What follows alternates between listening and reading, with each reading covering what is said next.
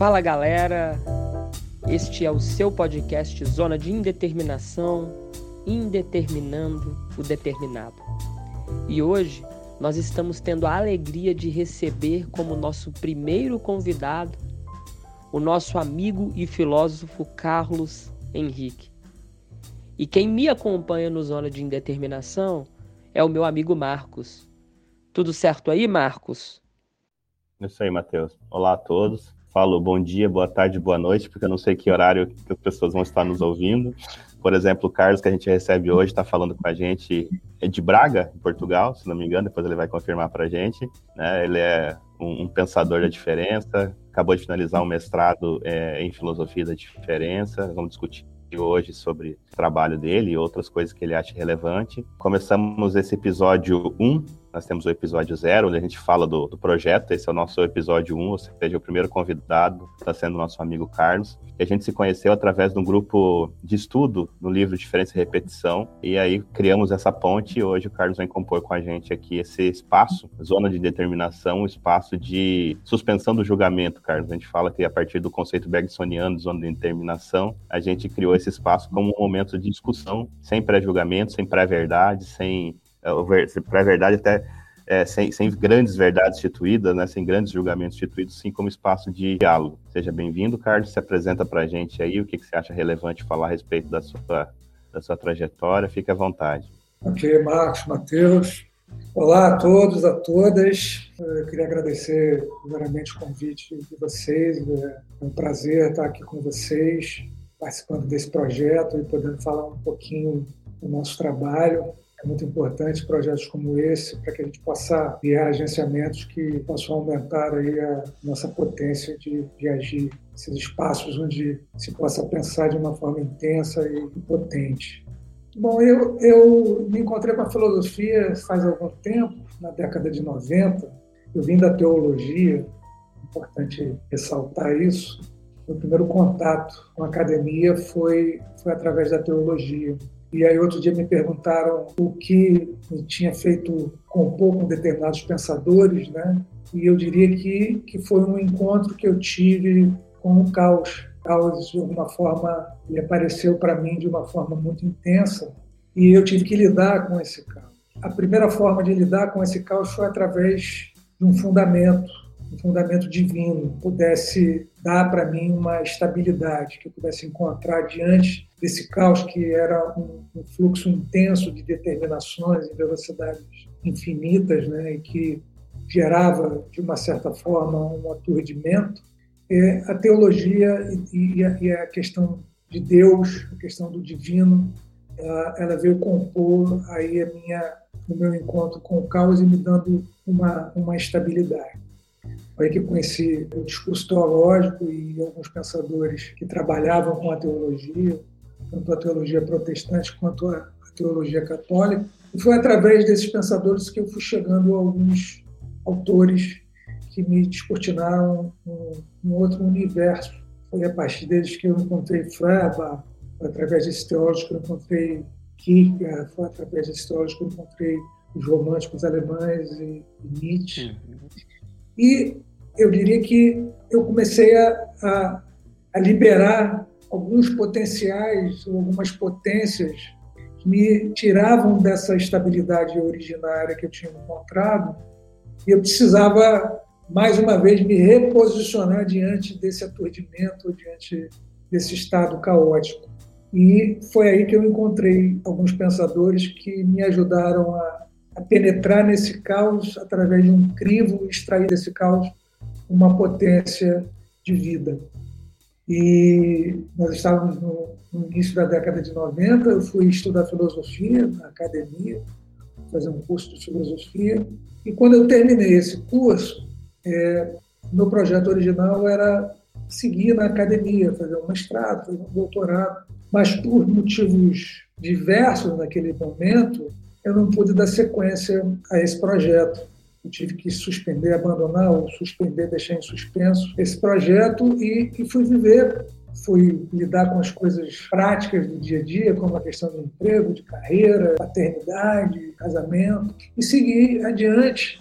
Mas a filosofia ela, ela permaneceu ali se num primeiro momento meio que numa sombra, numa zona de penumbra, né? Quando é, chegou na, já no, no, século XXI, no início, do, no final do, de 2008, eu trabalhava num grande banco brasileiro, tinha uma carreira já consolidada naquela altura, e a gente vivia um momento muito interessante em termos de economia, em termos de, dos movimentos dentro da economia e especificamente nas finanças, uma crise muito grande que foi gerada por um excesso de liquidez através da capacidade que os agentes financeiros passaram a adquirir naquele determinado momento, que era multiplicar os seus ativos de uma forma ilimitada, de uma forma virtual. E isso gerou uma grande bolha que estourou na crise de 2007, 2008. E naquele momento eu pensava de forma muito intensa esses eventos e esses acontecimentos. E é, eu, naquele, naquele, naquela oportunidade, eu tinha criado um blog e escrevia nesse blog acerca desses eventos da crise de 2008 e, fundamentalmente, sobre a era que a gente vivia, que era uma era de uma alavancagem aparentemente ilimitada. Né? Uhum. capaz de reproduzir esses ativos ilimitadamente através da troca de influxo que era virtual e que nascia a partir da rapidez das trocas materiais e simbólicas e da capacidade de você fazer transações em, em microsegundos. E, Carlos, permita te, te interromper, mas assim, olha, eu acho muito legal essa coisa de como que o não filosófico, tudo é filosófico no fim das contas, mas como o não filosófico muitas vezes gera, né, essa, essa provocação para a gente pensar o filosófico, né? Essa questão da economia é uma coisa que eu também, embora bastante leigo, gosto muito também. Como que é interessante isso, né, na crise de 2008, como que o virtual, né, mas o virtual, não acho que não teria nem talvez o virtual no sentido filosófico, bergsoniano, deleuziano, mas essa questão da alavancagem infinita que muitas vezes a economia de mercado, né, sobretudo no mercado de, de, capital, no mercado de capitais, nas ações, né, ele se alavanca em cima do, do irreal. É um dinheiro que não se sustenta e não tem uma base material econômica dando sustentação para ele, né? E como isso tem uma relação, talvez, né, com alguns filósofos que a gente gosta.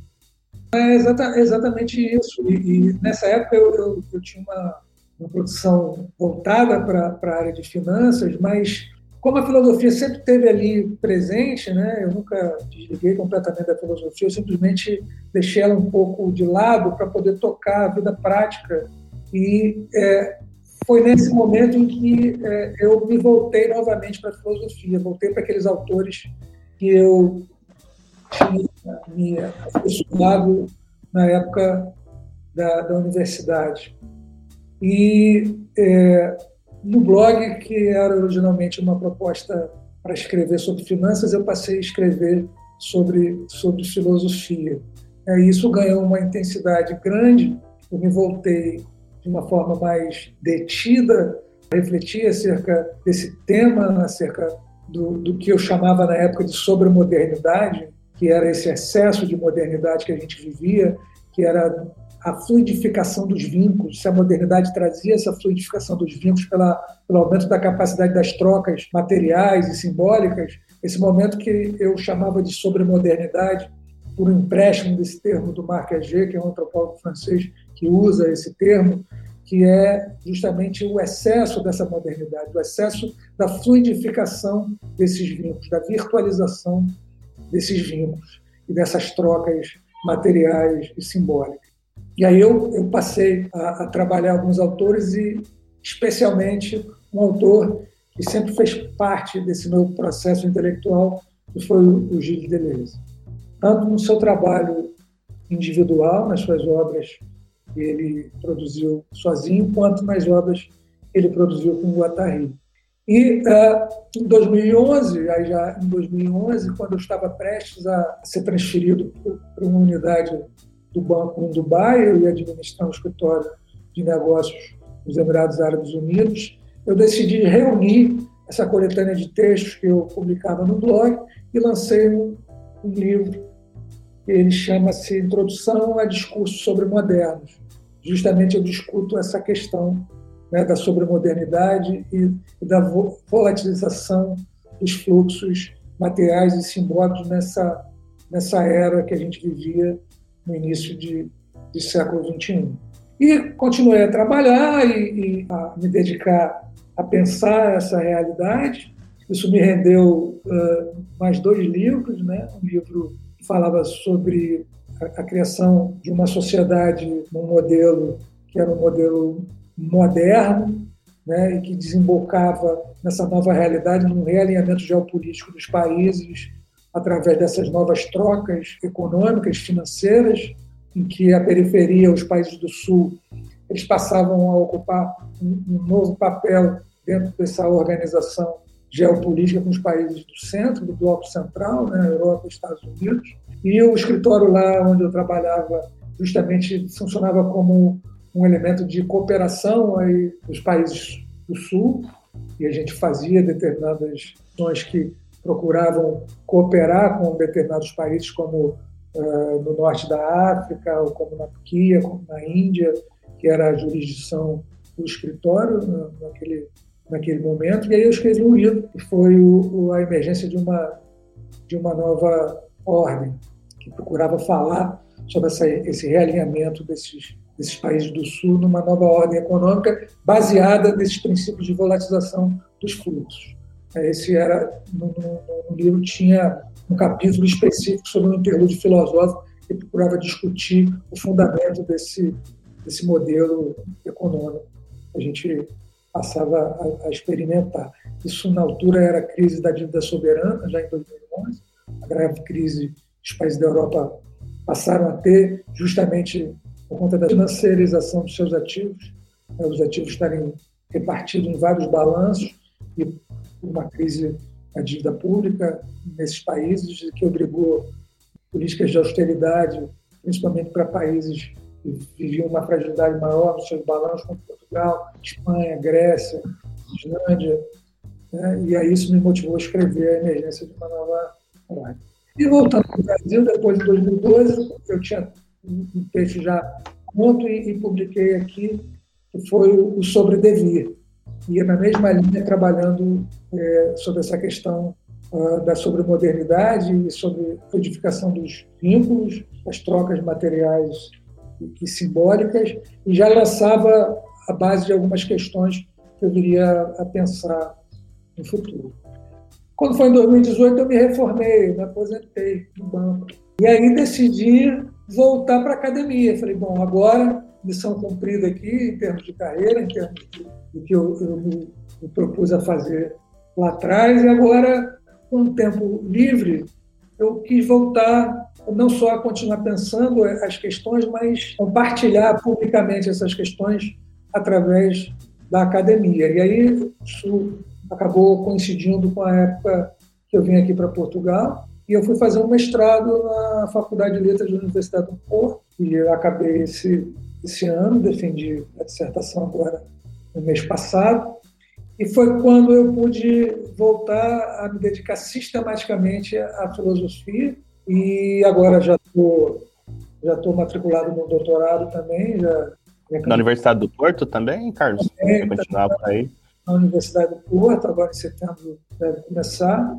E agora, é, é, efetivamente, vem produzindo em de, de pensamento, é, é, uma continuidade nesse processo com algumas adições que é, é, tiveram origem em alguns encontros que eu, eu pude ter ao longo dessa caminhada e que me levou a um lugar de fala e de pensamento da onde eu tenho procurado trabalhar essas questões.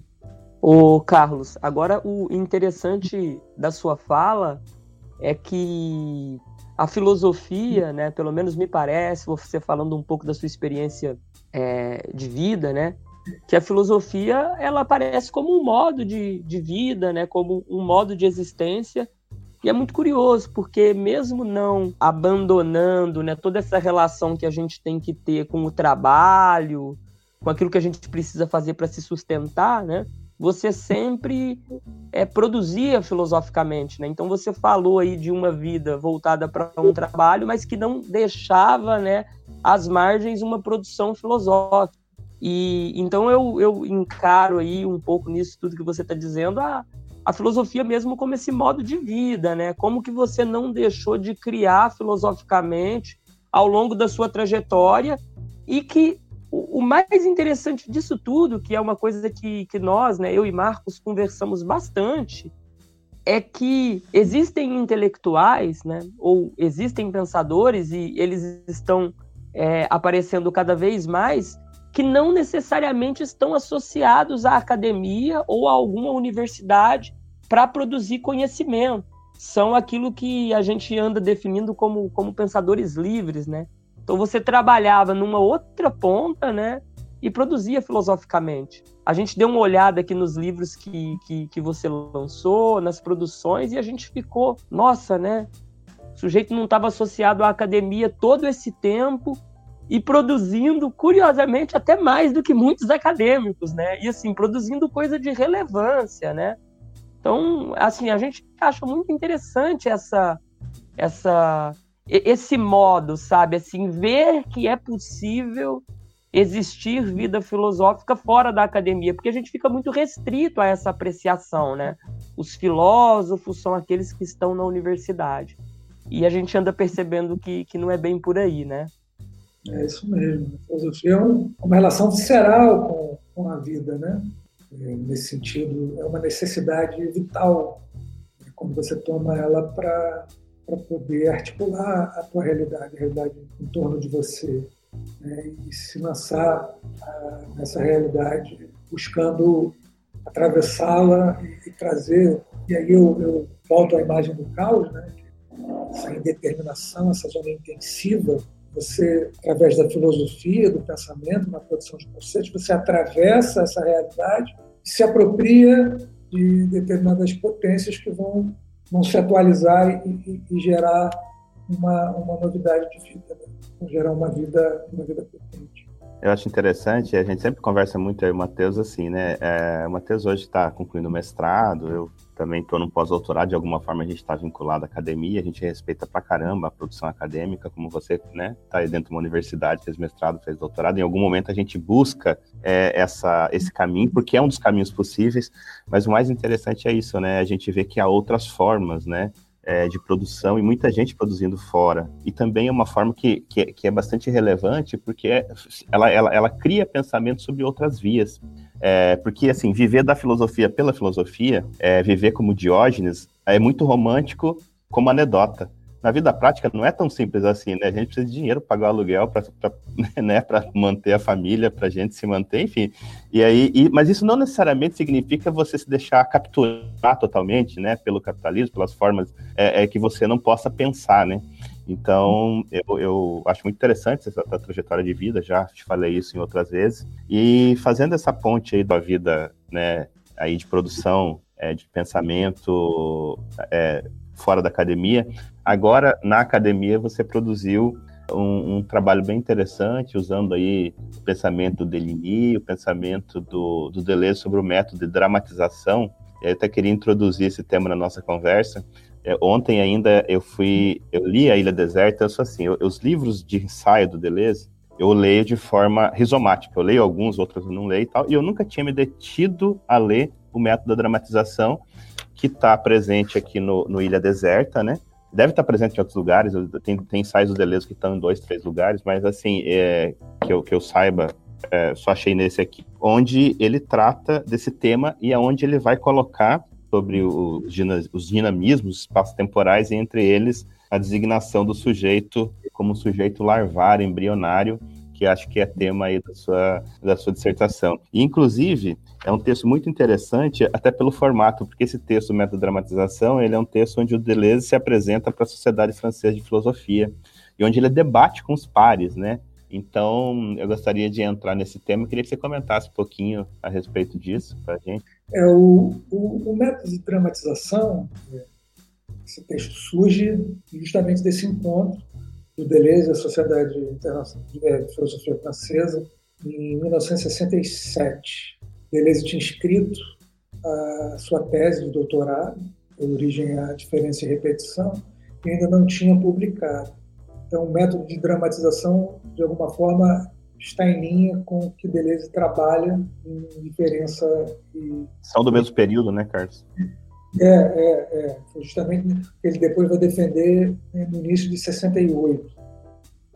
Né? E, e aí, é, o, o, método de dramatização, ele traz um, um, um assunto que também está nesse, nessa coletânea de textos da Ilha Deserta, que o Lapujard fez, que é sobre o indivíduo, sua gênese físico-biológica de Simon Bon, onde Deleuze analisa a questão da individuação uh, sob a perspectiva de Simon Bon. Então, esses, esses dois trechos eles estão, de uma certa forma, articulados.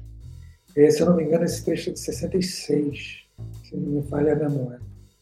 A dramatização, a gente poderia dizer que é uma individuação só que uma individuação que se dá de uma forma intensiva. E aí, pensando a individuação como essa passagem de uma realidade pré-individual para uma realidade individuada. E aí, essa realidade pré-individual seria a realidade das singularidades nômades ou das potências díspares, segundo Simon Dom, que não se relacionam, sob o ponto de vista de uma relação formal, mas elas coexistem no máximo de sua energia potencial. E aí a gente podia contra, pode contrapor esse sistema metastável ao sistema de um equilíbrio estável. O sistema de equilíbrio estável, estável é quando as transformações todas já ocorreram. Então, você tem um mínimo de energia potencial ali. E um sistema metastável seria um sistema onde uh, as partículas elas coexistem no máximo de sua energia potencial. E aí, para Simondon, a individuação é justamente essa ultrapassagem. Através de uma supersaturação, essas partículas passam a se comunicar, esses potenciais díspares passam a se relacionar nas formas individuadas. Aí você tem uma dimensão do ser enquanto devir. O ser é sempre um processo de mudança. E aí a individuação é um processo que é um processo ininterrupto que não se encerra no indivíduo, mas o indivíduo carrega essa tensão metastável para processos de individuações contínuas. Né? Então, são estados metastáveis presentes que estão ali é, numa dimensão ainda de possíveis estados metastáveis futuros. Então, Ou seja, né, Carlos, há, há uma desessencialização do ser, né, ou da noção de ser, né, em Simondon. Exatamente. É, o indivíduo seria uma fase do ser, e o ser enquanto esse processo. E aí é, é fácil entender isso quando você trabalha e presta é, uma atenção especial à, diferença no pensamento e na ontologia do Deleuze. Como a diferença ocupa um, um papel fundamental para você compreender esse processo, porque essa ultrapassagem do estado pré-individual para o estado individuado é exatamente a passagem de um estado virtual para um estado atual. É exatamente quando você traça um plano, que o Deleuze chama de plano de imanência, quando você coloca em comunicação uh, o estado virtual com o estado atual, o estado das potências díspares, das singularidades nômades, das forças pré-individuais, as formas relacionadas de um estado atualizado no tempo, em termos de qualidade e parte. Então, se num campo intensivo você tem os dinamismos espaço-temporais, que são agitações é, no espaço e buracos no tempo, no estado atual você tem as formas relacionadas no indivíduo, onde você resolve essa tensão original. E pensar essa ultrapassagem, pensar é, esse plano, ganha uma, uma potência muito grande quando você se depara com determinadas experiências que tiveram lugar na vida de um autor, de um pensador francês chamado Fernando Deligny.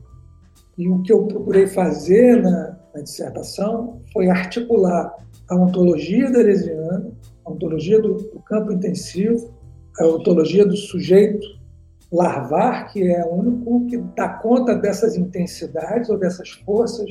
Pode haver um sujeito, é, ele é um sujeito larvar, informe, ainda não composto em termos de qualidades e partes. E o corpo que você constrói, que você cria nessa dimensão intensiva, é um corpo sem órgão. Então, articular essa ontologia, essa ontologia do Deleuze, com as experiências do Fernando Deligny foi o que me motivou a escrever a minha dissertação, que é uma tentativa justamente de trazer essas duas dimensões articuladas. E o Deligny é um pensador que ainda não é muito conhecido no Brasil. Na verdade, ele é, ele é tido como um educador, embora ele não, não gostasse muito dessa designação. Sim. Ele preferia se referir a si mesmo como um poeta, um né? é, mas ele, ele é, a vida do Deligny é marcada, Deligny nasce em 1913, né, e ele, ele, a vida dele é atravessada por determinadas experiências institucionais voltadas à questão das minorias marginalizadas. Né? Primeiro, primeira experiência dele é com uma classe de educação especial de crianças é, com problema de desenvolvimento. Ele lecionou em Paris, em 1936, aproximadamente, aproximadamente 36, 37 e ele encontra novas formas de lidar com esses indivíduos, formas alternativas de poder trabalhar os conteúdos. Né? Então, ele trabalha a partir da singularidade daqueles indivíduos, sem tentar enquadrar esses indivíduos dentro de um padrão majoritário de ensino, de uma forma dominante do ensino, ele tenta buscar, através de singularidade daqueles indivíduos, trabalhar determinados conteúdos, valorizando né, a capacidade de cada indivíduo nessa forma singular de, de manifestação. Depois Delenir vai trabalhar num, num asilo, num hospital psiquiátrico em Armentières, em 1939, 38, 39, da, da Segunda Grande Guerra, fica, fica nesse, nesse asilo durante a guerra, vivencia, ele serve, depois ele volta né, e, e, vivencia a guerra nesse asilo, e, e nesse asilo ele procura trabalhar também de uma forma diferenciada. Ele acaba com as punições que, que existiam na época para os internos e procura trazer para a sua equipe é, pessoas que não são especialistas, não são médicos, não são psicólogos, mas são operários e trabalha com esses indivíduos na inserção daqueles internos, né, dentro da, da, do seu dia a dia, criando oficinas de trabalho, de desenvolvimento de habilidades manuais, enfim. Então, ele, mais uma vez, se afirma através dessa singularização das formas de ser. Né? Então, ele busca ultrapassar né, aquela designação da forma do louco, do interno, né? e, e trabalhar dentro das singularidades de cada um desses indivíduos. Depois dele, ele passa por um, um centro de observação e triagem em Lille, onde ele vai trabalhar com jovens delinquentes que aguardam a sua pena.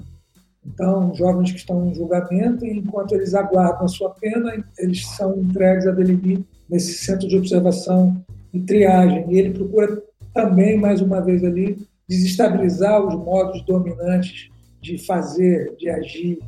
E aí procura integrar esses indivíduos na sociedade.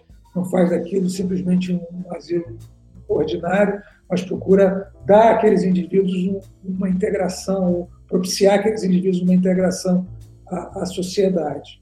Depois dessas experiências institucionais, Deligny ele faz uma tentativa muito interessante que ficou conhecida como Grand Cordé, onde ele trabalha com jovens desestruturados e jovens que cometeram pequenos delitos e delinquentes, e, só que ele faz um, uma parceria com, com, alguns albergues da juventude e aí viabiliza que durante o dia aqueles jovens tenham um, a fazer, né, uma, uma atividade, alguma atividade que, que, que propicie alguma renda, né, e eles são envolvidos ali naquela, naqueles afazeres e atividades ao longo do dia e à noite eles então são recolhidos e dormem nos albergues.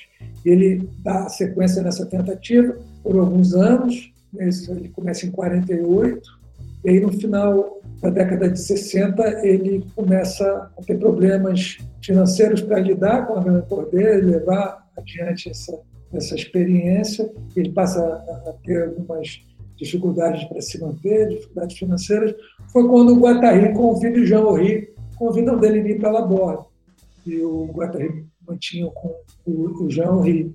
E o Deligny fica em Laborde, de 67 a 68, embora ele tenha algumas questões em relação às práticas institucionais e terapêuticas que são ali trabalhadas, né? por mais flexíveis que elas sejam, né? mas é, é, é, ela não, não, não, não, elas não estão alinhadas à, à, forma de pensar o Deligny, aquilo que ele vinha já produzindo em termos de textos, de livros, a título de curiosidade, Carlos, você, é, até, eu até ia perguntar exatamente que momento que o Deligny cruza com, com o Guattari, você acabou de falar, né? Que, contexto que ele chega lá a bordo, né? É, e aí, que, que você poderia falar é, essas diferenças é, da, do ponto de vista, é, é, sei lá, epistemológico, teórico, ou mesmo prático, entre o Deligny e a, e a esquizoanálise do, do Guattari em Laborde? Primeiro que é, o Deligny ele tem um, uma, uma forma de lidar com, com, essa realidade, com essas formas de subjetivação com as quais ele se deparou em todas as experiências dele institucionais, e principalmente na última experiência dele, quando ele deixa Laborde, que ele vai para o sul da França, para as montanhas de Cevennes, monta uma comunidade com os autistas não verbais, e essas experiências são as experiências que atravessam fundamentalmente o meu trabalho é, e a partir delas que eu, que eu, vou fazer a articulação com a ontologia da diferença. Então, todas as experiências de Deligny, elas sempre pressupunham uma não adequação daqueles indivíduos com determinadas práticas societárias, digamos assim, com modelos, quaisquer que fossem eles, modelos institucionais, modelos padronizados. Então, um hospital psiquiátrico em última instância, por mais flexível que ele seja, por mais que ele trabalhe a subjetivação de uma forma esquizo, né, procurando sair de, um, de, um, de, de, formas que, que, se apropriam da identidade como seu pressuposto fundamental, é, eles preconizam uma, uma adequação e, pro, e preconizam uma forma de tratamento, de terapia. Né? Então, mesmo a esquizoanálise, com toda a sua, o seu descentramento, né?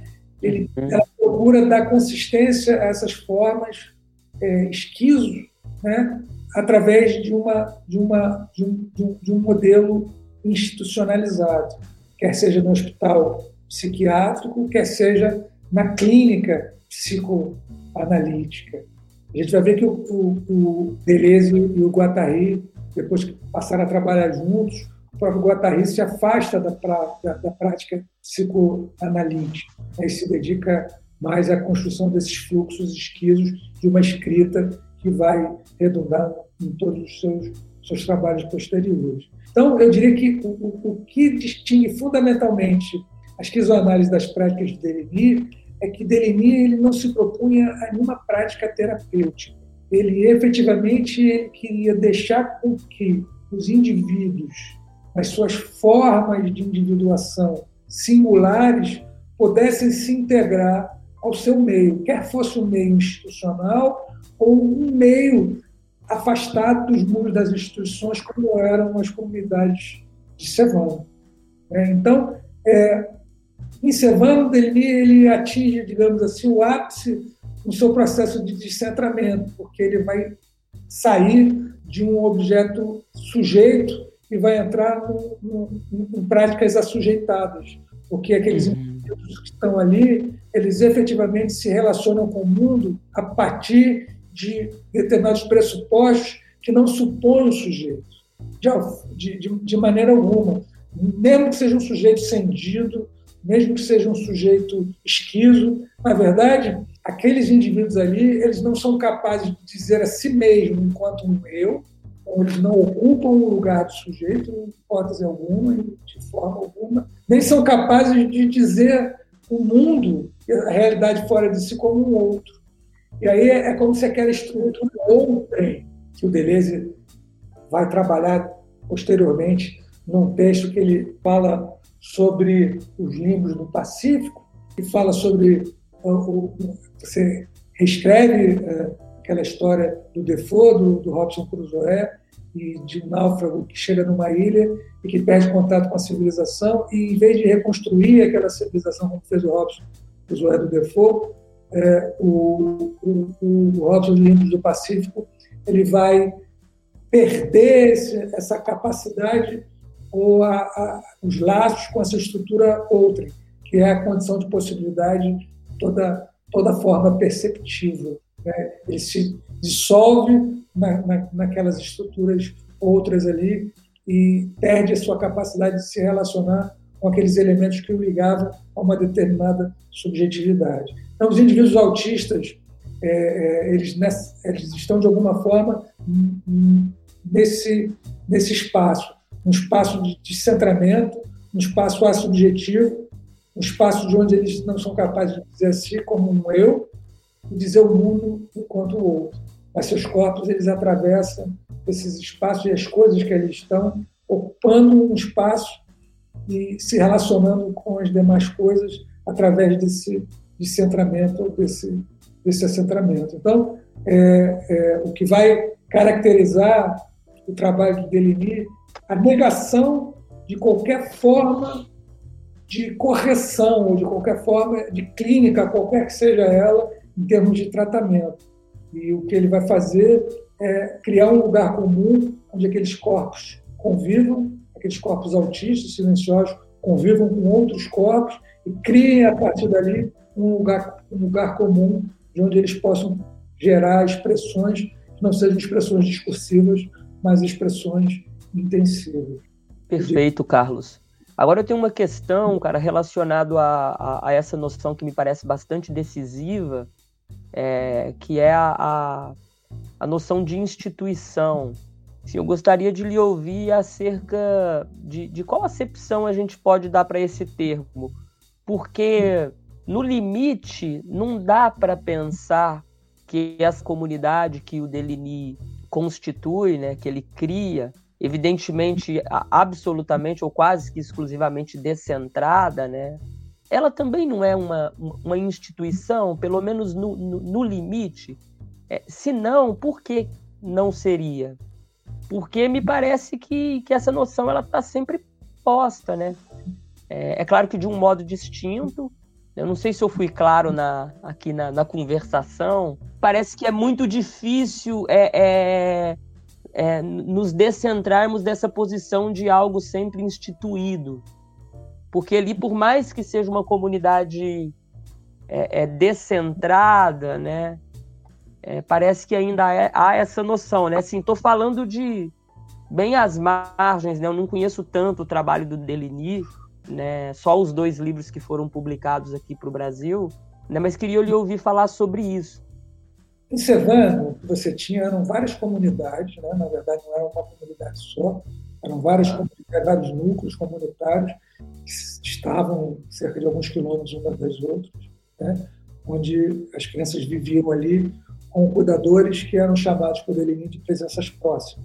Esses cuidadores também não tinham nenhuma função terapêutica, eles não eram médicos, não eram psicanalistas, não eram psiquiatras, eram jovens, eram artesãos, eram trabalhadores que decidiram é, viver essa, essa experiência junto com o Deligny e foram para lá. E as crianças eram, eram é, por exemplo, o Deligny ele adotou uma criança chamada Jean-Marie, e ele, que eles passaram a chamar de Jean-Marie, que tinha sido diagnosticado como um autista profundo, severo e impossível de ser tratado, né? e a família não conseguia lidar com eles, então deixou Jean-Marie com Deligny, Deligny, a partir daí que Deligny se encontra com autismo de uma forma afetiva. Né? E aí, as outras crianças eram crianças que também eram deixadas lá pelos seus pais, algumas definitivamente, ficavam ali na comunidade, viviam com eles ali. Outras passavam só alguns períodos ali, férias ou algum, tempo, depois os pais buscavam as crianças e levavam de volta para cá. Eles viviam em comunidades, em, em espaços que eram ocupados ali, era uma zona rural, e eles não tinham nenhum apoio financeiro, governo.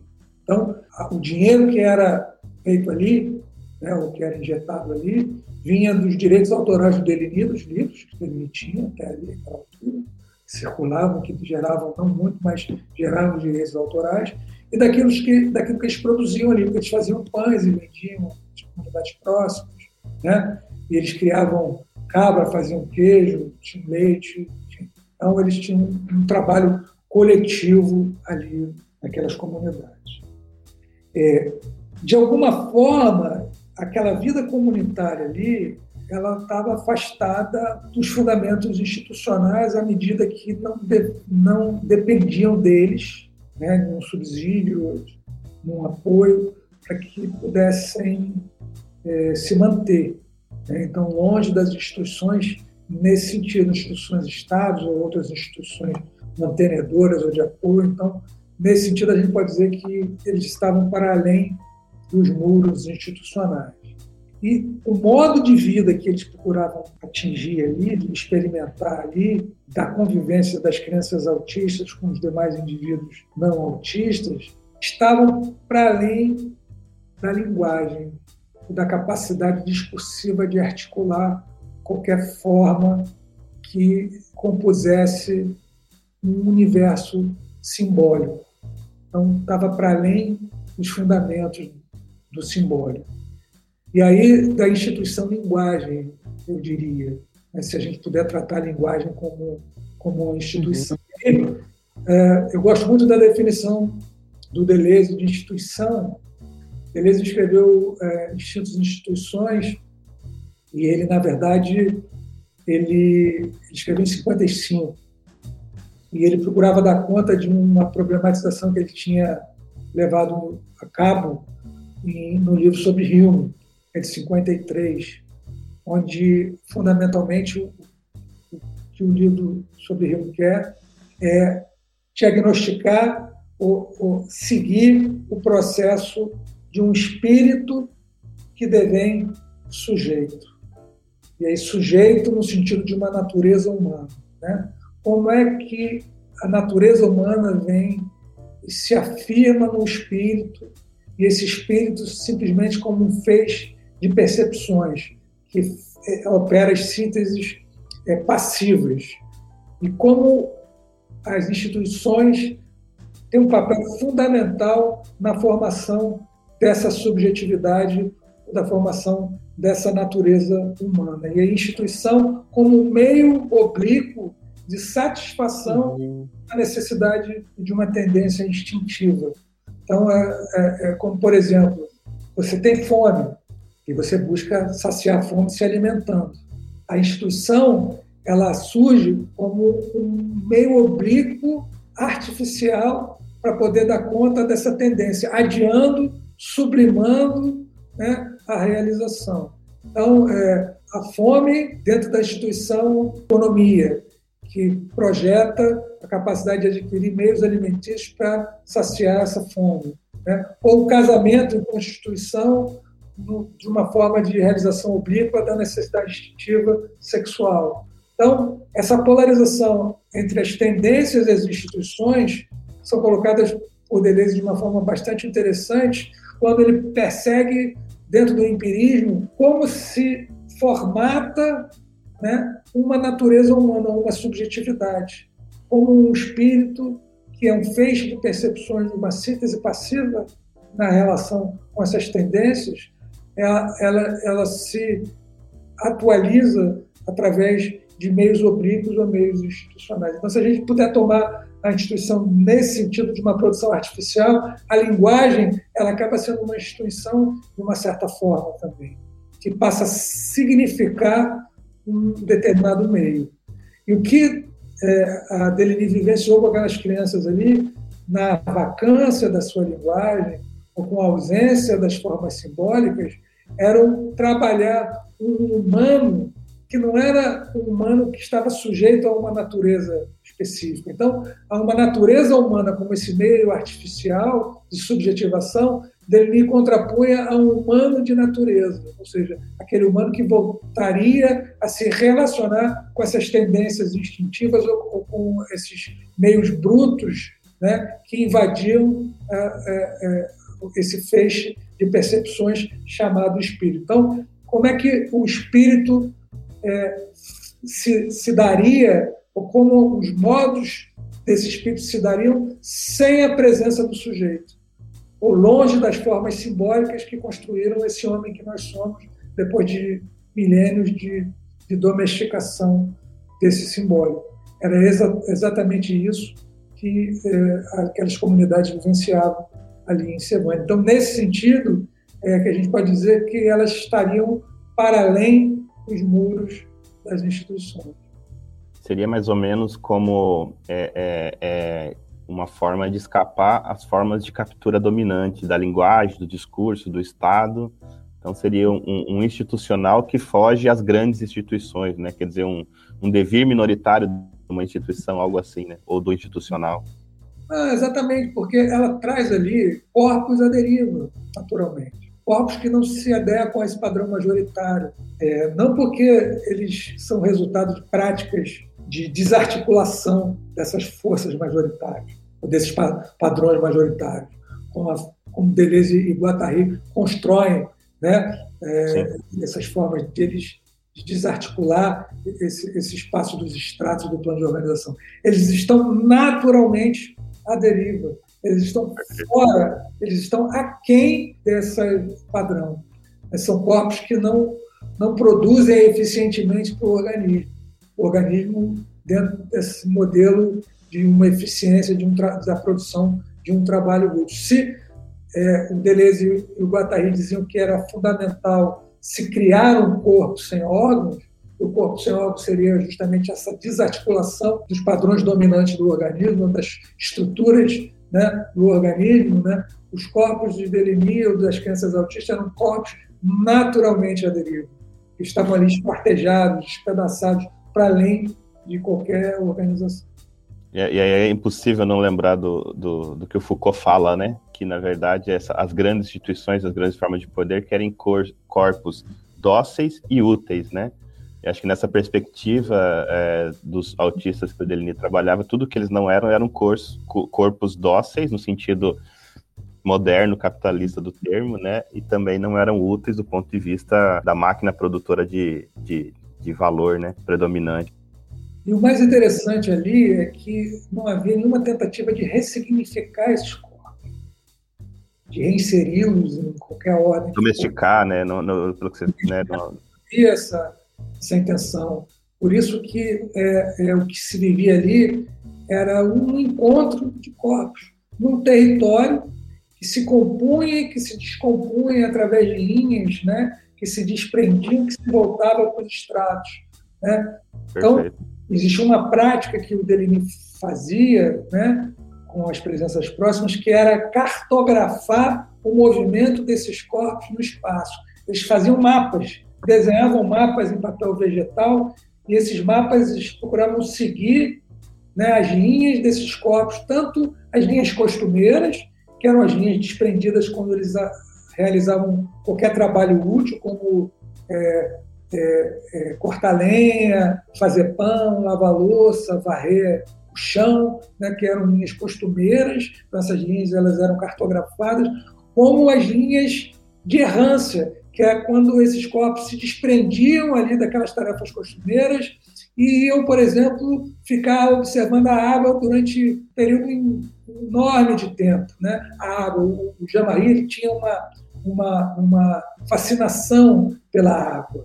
Né? Então, o jogo de uma água, o balanço de uma pedra era muito mais importante do que qualquer palavra que pudesse ser dita ali. Então, as coisas elas ocupavam o espaço de uma determinada forma e elas podiam ser cartografadas naquele espaço para que você pudesse seguir e compor aquele espaço de uma maneira que as crianças se sentissem em casa, se sentissem num lugar comum é, é, constituir um território na perspectiva bem deleuziana mesmo, né, iguatariana, né, acho que é no Mil Platôs que eles falam, né, do, do, do território de, de, é, expressivo e dimensional, né, então é, que para eles a ideia de território é quando as formas, os fluxos deixam de ter direção para ter dimensão, né? Então não tem um sentido único, mas tem é, dimensões que se sobrepõem e passam a, a, a ter uma, uma, expressão, criar algum sentido. E eu diria ainda, né, que no território intensivo, né? Quando deixa de ser extensivo e passa a ser intensivo, né?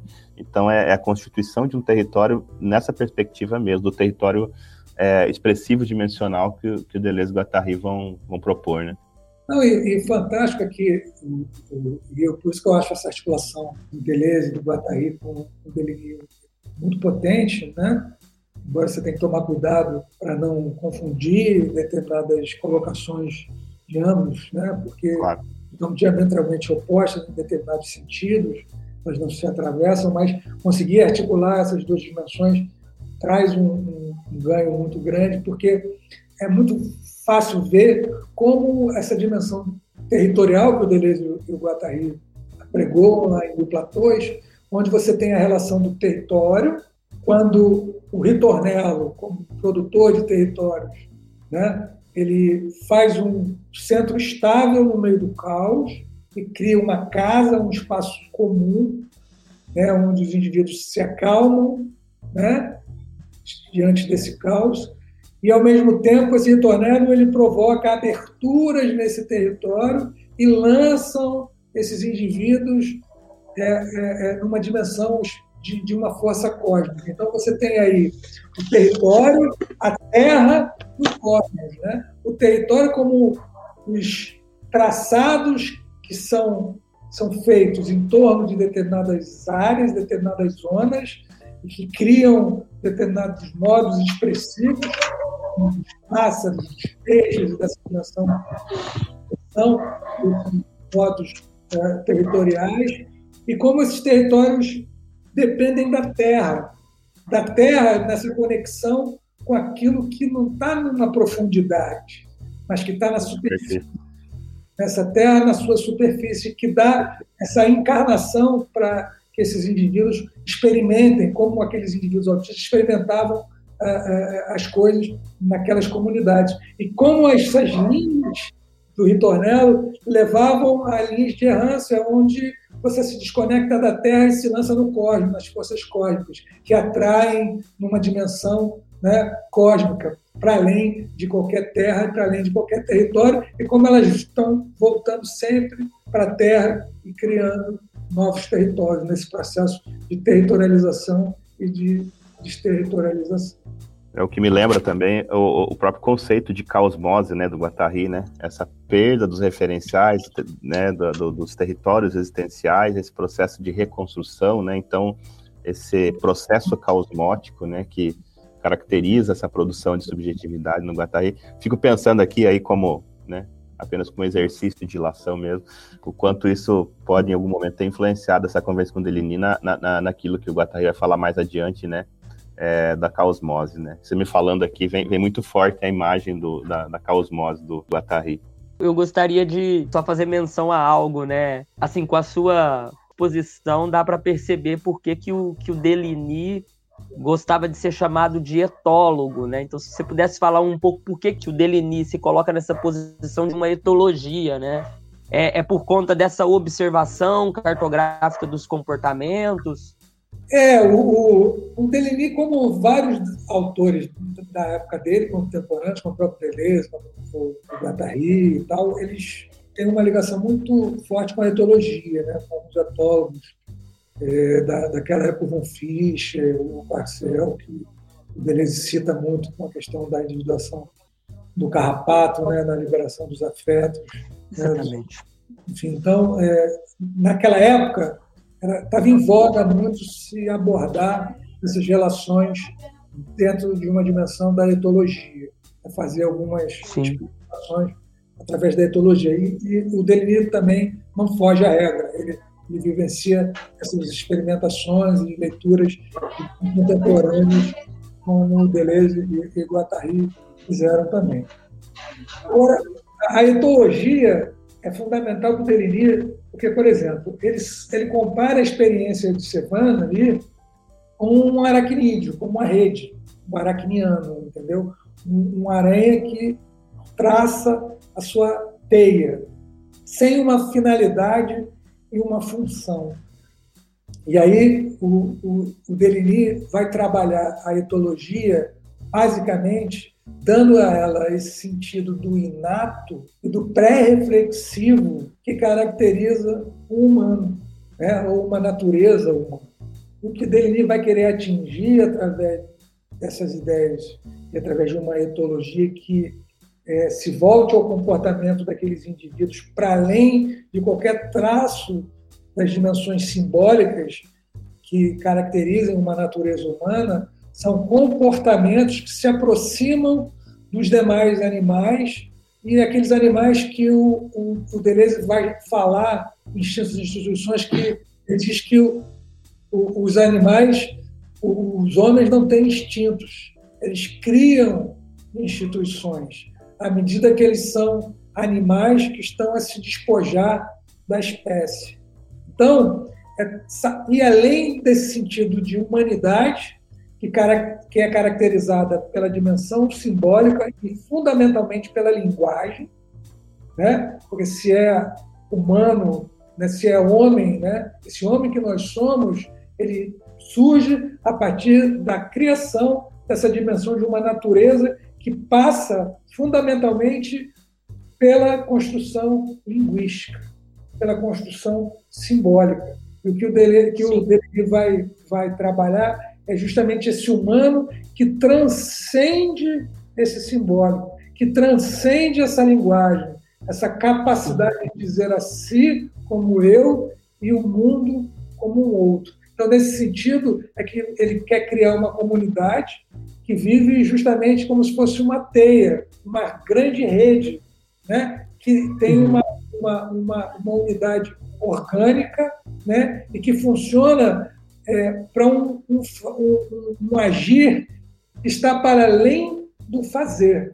Ele faz essa, essa diferenciação entre o fazer e o agir. Ele diz que o fazer tem uma finalidade, enquanto o agir não. O agir é um movimento para o nada, né, sem finalidade qualquer. Então, aquelas crianças ali, aqueles indivíduos ali, estão unidos num agir que não tem nenhuma finalidade, simplesmente atualizar as forças que constituem aqueles corpos dentro de um espaço e de um determinado território. Como naqueles carrapatos, que tem os, os, os, os, afetos, três afetos, né? o calor, Exatamente. a luz e o sangue. Então, aqueles três afetos, eles dirigem todas as ações e o agir daquele indivíduo. Né? Não tem alguma, mas sim um encontro de afetos. É. Eu fico pensando como deve ser legal viver sem finalidade, né, Carlos? Tem horas que viver com finalidade é tão chato, né? é interessante a perspectiva do Delini, né? Quer dizer, você, você é, trabalhar essa questão da. A gente costuma tanto, né, dentro do, de uma sociedade produ, né, do, do modo de produção é, é, da economia capitalista, da, do, do, homem moderno, que é um homem para produção, um homem para ação, né? A gente é, é, se deparar né, com a, o, o, fato de, de não produzir ou de não ter finalidade em algo é quase é, talvez isso, né, inclusive, seja uma, uma, das, uma das, grandes questões da filosofia. Né? Mas para que, que serve a filosofia? Eu não gosto Sim. da ideia que ah, a filosofia é, é inútil. Tá? Eu acho que isso é, é, a simplificação assim muito pueril assim da filosofia, porque não é isso também, né? É, mas a filosofia não é prática. Depende do uso que você faz da filosofia, né? Se você estuda filosofia só para tirar uma nota numa prova, realmente não tem nada de prático, como nem a filosofia, nem o português, nem a matemática, nem a química, nem nada, né? Agora, se você traz a filosofia para um, um campo de é, é, é, de, de organização mesmo, pessoal, você traz isso como modo de vida, como o Matheus falou aí, como né, a, a, o Foucault falava né, da filosofia como modo de vida, né, da criação do modo de vida filosófico e outros tantos, mas é, é exatamente isso, né, mas uh, interessante essa sensibilidade da Lini de trabalhar né, o, o, o, autista nesse campo da não, da não função, né, da não finalidade, da não, da não função específica, né, então, é, é muito interessante. Sim. E como que isso é, pode servir para a gente mesmo pensar, né? Quer dizer, é, é, tão difícil a gente se dar, e, e, a gente é tão capturado, eu mesmo, tem horas que eu, que eu me deparo, assim, no momento que eu não estou fazendo nada com finalidade, e me sinto ocioso, me sinto, né? E aí lembro do, do Bill Churran, né? Da sociedade do cansaço, né? Do homem do desempenho, do homem uhum. é, é aprisionado pela, pela ideia de ter que estar tá performando o tempo todo, né? É, eu acho que essa. E é para isso que acho que a gente né, lê, estuda, debate o, o, os pensamentos para ver como que isso também é, é, se relaciona com a vida da gente no momento que a gente está vivendo na contemporaneidade, né? Tem dois textos assim que tem que eu acho que tem muito que ver assim com a sua fala embora né, você está mais investido aí né, para poder nos dizer quais registros teóricos é, e, e, conceituais a gente pode tirar do Deleuze, né, com todo cuidado, para colocar numa linha de conversação com o, o. Mas a, a, noção de sentido é, na produção filosófica individual do, do Gilles Deleuze é uma noção muito interessante. E o Deleuze ele toma todo o cuidado de desinvestir, né, a noção de sentido de uma posição teleológica, né? Foi muito interessante porque quando a gente vai ler a crítica da economia política do Marx, na própria crítica né, ao modelo capitalista e aos modos de produção, é, a noção teleológica, né, ou seja, uma noção de sentido que remete para um fim, não deixa de estar como posição né, privilegiada. E o Deleuze ele desarticula a noção de sentido como um sentido que remete para um fim, né, e que, portanto, teria uma causa, e ele coloca a noção de sentido é, numa mesma chave de leitura da noção de afeto, né, ou de afecção. Então, eu acho que isso tem muito que ver com isso que você está tá, tá trazendo aqui para nós, Carlos, né, a partir do Deligny, e a partir de levar em consideração um, uma existência né, individuante, né, para a gente pensar na posição de individuação do Simondon, porque a filosofia ela é muito padronizada. A filosofia, por exemplo, quando a gente pensa no mito da caverna, né, recentemente eu vi um, um cego que estuda filosofia dizendo isso. Como que o mito da caverna me pode ser ensinado se eu nunca vi a luz? Né? O sujeito dizia luz, isso. Se eu não sei, nem a sombra, se eu não sei o que é isso. Então veja como a própria filosofia também é, é algo muito padronizante. Não leve em consideração essas outras formas de individuação que o, que o é, né, se atentou aí em relação aos autistas, né, em algum momento em relação a, a jovens marginalizados, né, delinquentes, né, aquilo que ele chama de vagabundos eficazes. Eu, eu tento na verdade, é, dá conta de indivíduos que estão para além desse padrão majoritário e que são indivíduos que não se pode reivindicar sequer a existência a partir de gabaritos específicos que nós temos para poder dizer o que se é vida, né?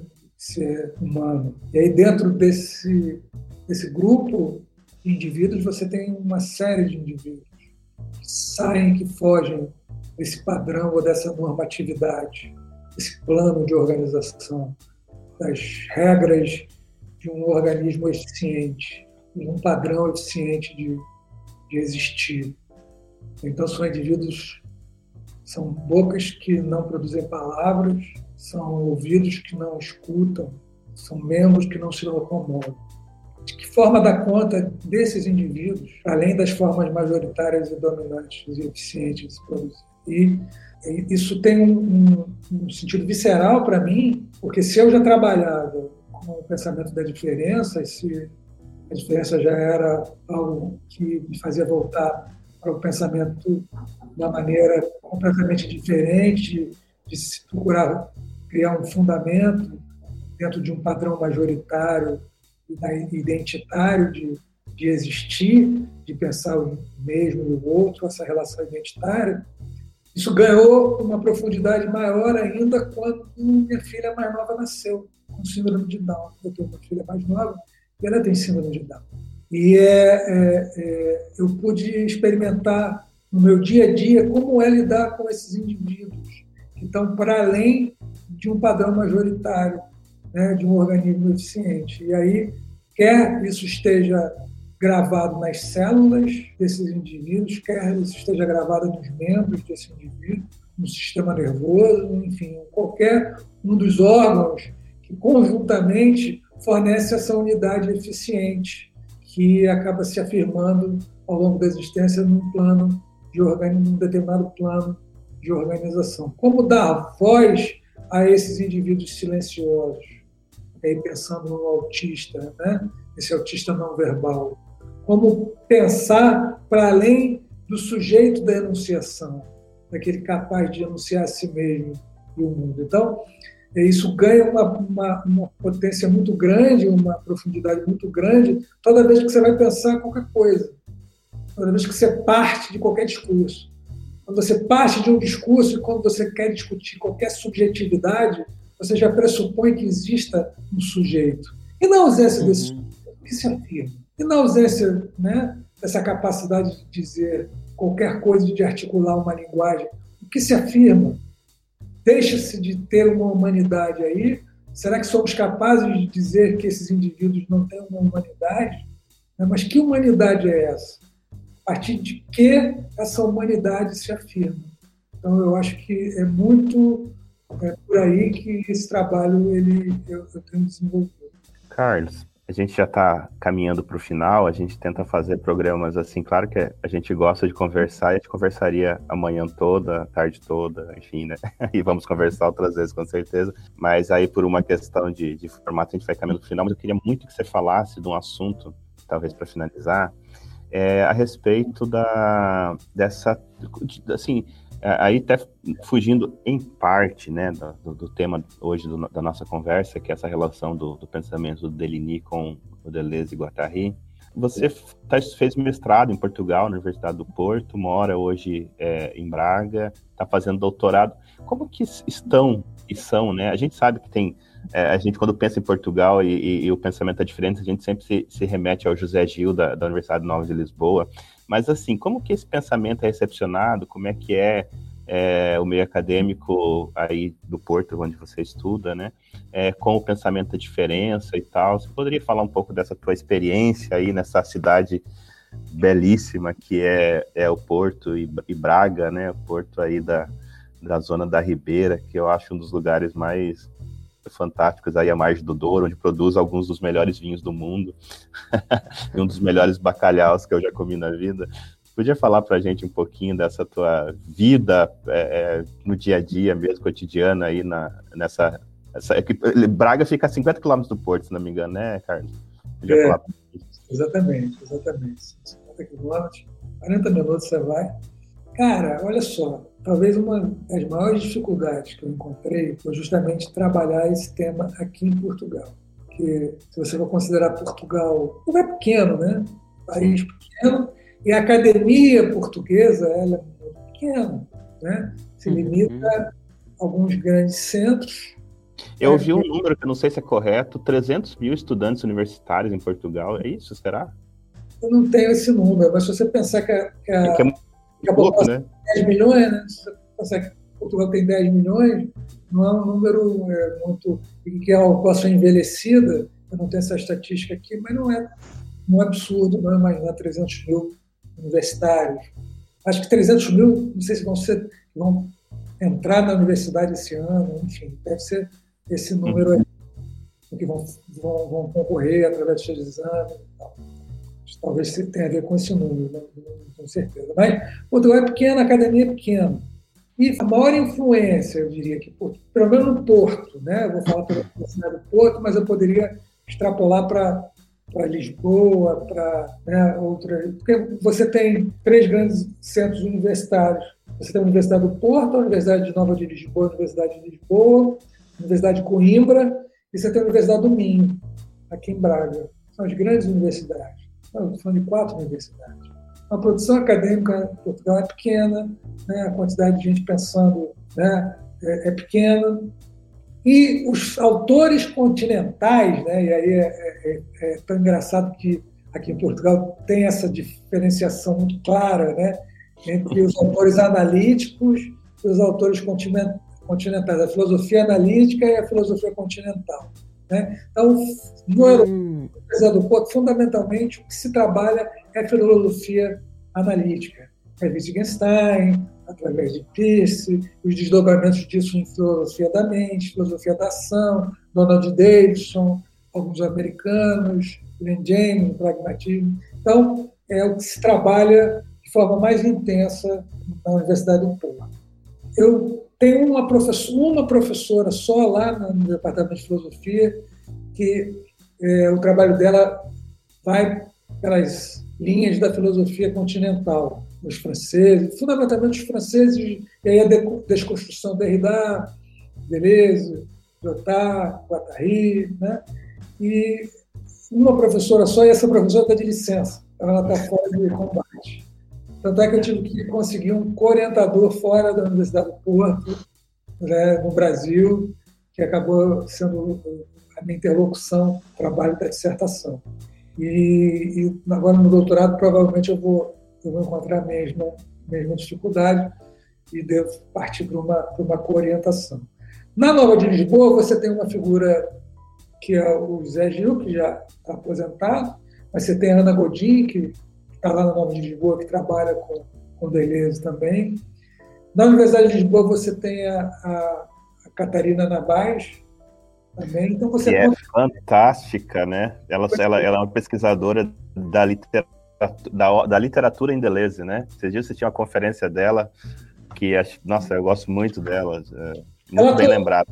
Ela tocou orientar o meu projeto de doutorado, minha tese de doutorado, mandei um projeto para ela, só que eu teria que fazer. Só que agora eu vou ter que ver como é que eu articulo, porque eu não vou ter como fazer em Lisboa, porque eu estava tentando costurar uma forma de não fazer presencial, né? poder fazer à distância. Mas ela não, a diretora do curso não pôde me garantir porque o, o curso é presencial. Então, sim, eu podia lá uma vez por mês, duas vezes por mês no máximo. Né? E aí eu acabei optando em fazer no Porto, aí eu quero ver como é que eu costuro a Catarina e, e o doutorado. Legal. Ela é ótima. Então você conta nos dedos quem trabalha com Deleuze, com Guattari, aqui em Portugal. Entendeu? Então você tem essa, essa dificuldade. Além da academia ser pequena, né, ser um espaço mais restrito, com menos universidades, menos pesquisadores, né, e se tratando de filosofia continental, e se tratando especificamente de Deleuze e Guattari, é, o número ainda é menor. Então é uma dificuldade que eu tenho me deparado aqui nessa aventura. Legal, Carlos. Eu, da minha parte, estou muito feliz pela conversa. Você se, é, acho que acertamos o nosso primeiro convidado, hein, Matheus? Aí foi um papo muito legal sobre é, é, a gente tem um, um, pensamento muito, eu pelo menos, né, falar por mim, marcado, né, para essa presença deleuziana, assim, mas eu, eu, eu, acho legal ir trazendo outros pensadores que eu conheço pouco, o Delinian é um cara que eu conheço muito pouco mesmo, mas é legal e a ideia do, dos nossos bate-papos, nossas conversas é ir agregando, né? Como, como diria o Deleuze, é, fazendo aliados, né? É, eu gostava muito do Roberto Machado, né? Que ele falava que o, enquanto o Foucault não gosta de aliados, né? O Foucault não cita ninguém, é, o Deleuze ele gosta de aliados. Então essa prática de buscar aliados em pensadores, em pensamentos que, que compõem, né? Esse, esse exército do, do pensar, digamos assim, é, eu acho bem legal também e agradeço aí você ter dedicado esse tempo aí a, a, a esse bate-papo. Então é isso, Carlos. É... Muito obrigado pela sua participação. A gente fica sem palavras, né? Eu acho que a gente acertou, né? Sem palavras seria, seria bom, né? Seria ótimo. Mas acho que a gente acertou bastante nesse, nesse primeiro convite, sobretudo por, por acreditar muito do modo como você tem agenciado a sua vida, né? Eu de cá do Brasil, te acompanhando, lendo seus textos, né? Fico é, muito instigado, né? Pela continuidade é, nos caminhos da filosofia. Falei, Marcos, Marcos, vamos convidar o Carlos, porque o Carlos é, é, é um, é, um, é, um, é bom convite, né? Vai potencializar aqui o nosso canal. E a gente te agradece imensamente, meu caro. Eu agradeço vocês e parabenizo vocês pela, pela iniciativa. Muito bom poder estar aqui com vocês, compartilhando e trocando experiências, ideias. Parabéns para vocês e obrigado pelo convite. Bom, para você que ficou aí nos escutando, em Zona de Indeterminação até agora, nós te agradecemos imensamente e a gente fala aquilo que precisa ser dito, né? Para que esse canal e para que essas interfaces, o YouTube, o podcast Zona de Indeterminação, o site outrasmargens.com.br continuem acontecendo, a gente depende de vocês. A gente depende dessa relação. Então, compartilha com o seu amigo, Entra lá no nosso site, leia os textos, escute os podcasts e semana que vem tem mais. Zona de indeterminação. Indeterminando, indeterminado.